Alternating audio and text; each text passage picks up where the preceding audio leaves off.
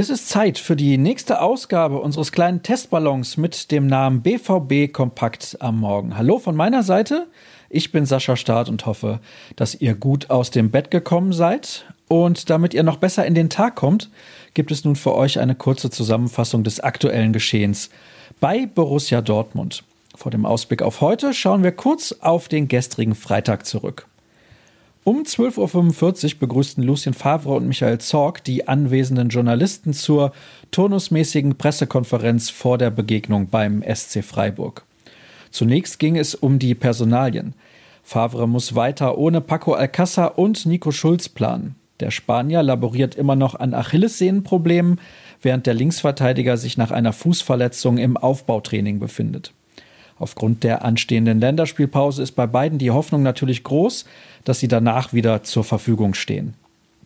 Sportdirektor Michael Zorg wurde natürlich zur durchaus provokanten Reaktion von Pierre-Emerick Aubameyang auf das Interview von Hans-Joachim Watzke in der Süddeutschen Zeitung angesprochen.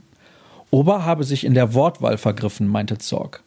Mehr dazu lest ihr im Bericht von Jürgen Kors auf unserer Internetseite. Ein weiteres Thema waren die Laufwerte der Mannschaft im Vergleich zur Konkurrenz, denn Borussia Dortmund rennt im bisherigen Saisonverlauf nicht nur dem Glück hinterher.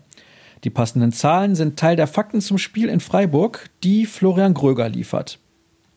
Was steht an am 5. Oktober? Bekanntermaßen wartet das nächste Bundesligaspiel auf die Profis und das hat es in sich. Um 15.30 Uhr wird die Partie beim Sportclub aus Freiburg angepfiffen. Die Breisgauer sind hervorragend in die Saison gestartet und belegen momentan den dritten Platz. Doch damit nicht genug an Fußball. Während die Amateure in der Regionalliga West und die U19 in der Jugendbundesliga an diesem Wochenende nicht gefordert sind, muss die U17 bereits um 11 Uhr bei der SG Unterrad antreten. Was gibt es heute bei uns zu lesen? Nach der Partie der Profis liefern euch Sascha Klaverkamp und Tobias Jören aktuelle Eindrücke direkt aus dem Stadion. Vorab hat sich Daniel Teveleit bereits ein wenig genauer mit den Gastgebern beschäftigt. Er schaut auf Freiburgs Gipfelstürmer und erklärt, warum die Medien momentan die Schwarzwaldmetropole als Fußballhauptstadt feiern. Alles weitere findet ihr wie gehabt unter ruhrnachrichten.de und natürlich auch bei Twitter unter dem Handle rnbvb. Ich tobe mich dort unter Start aus.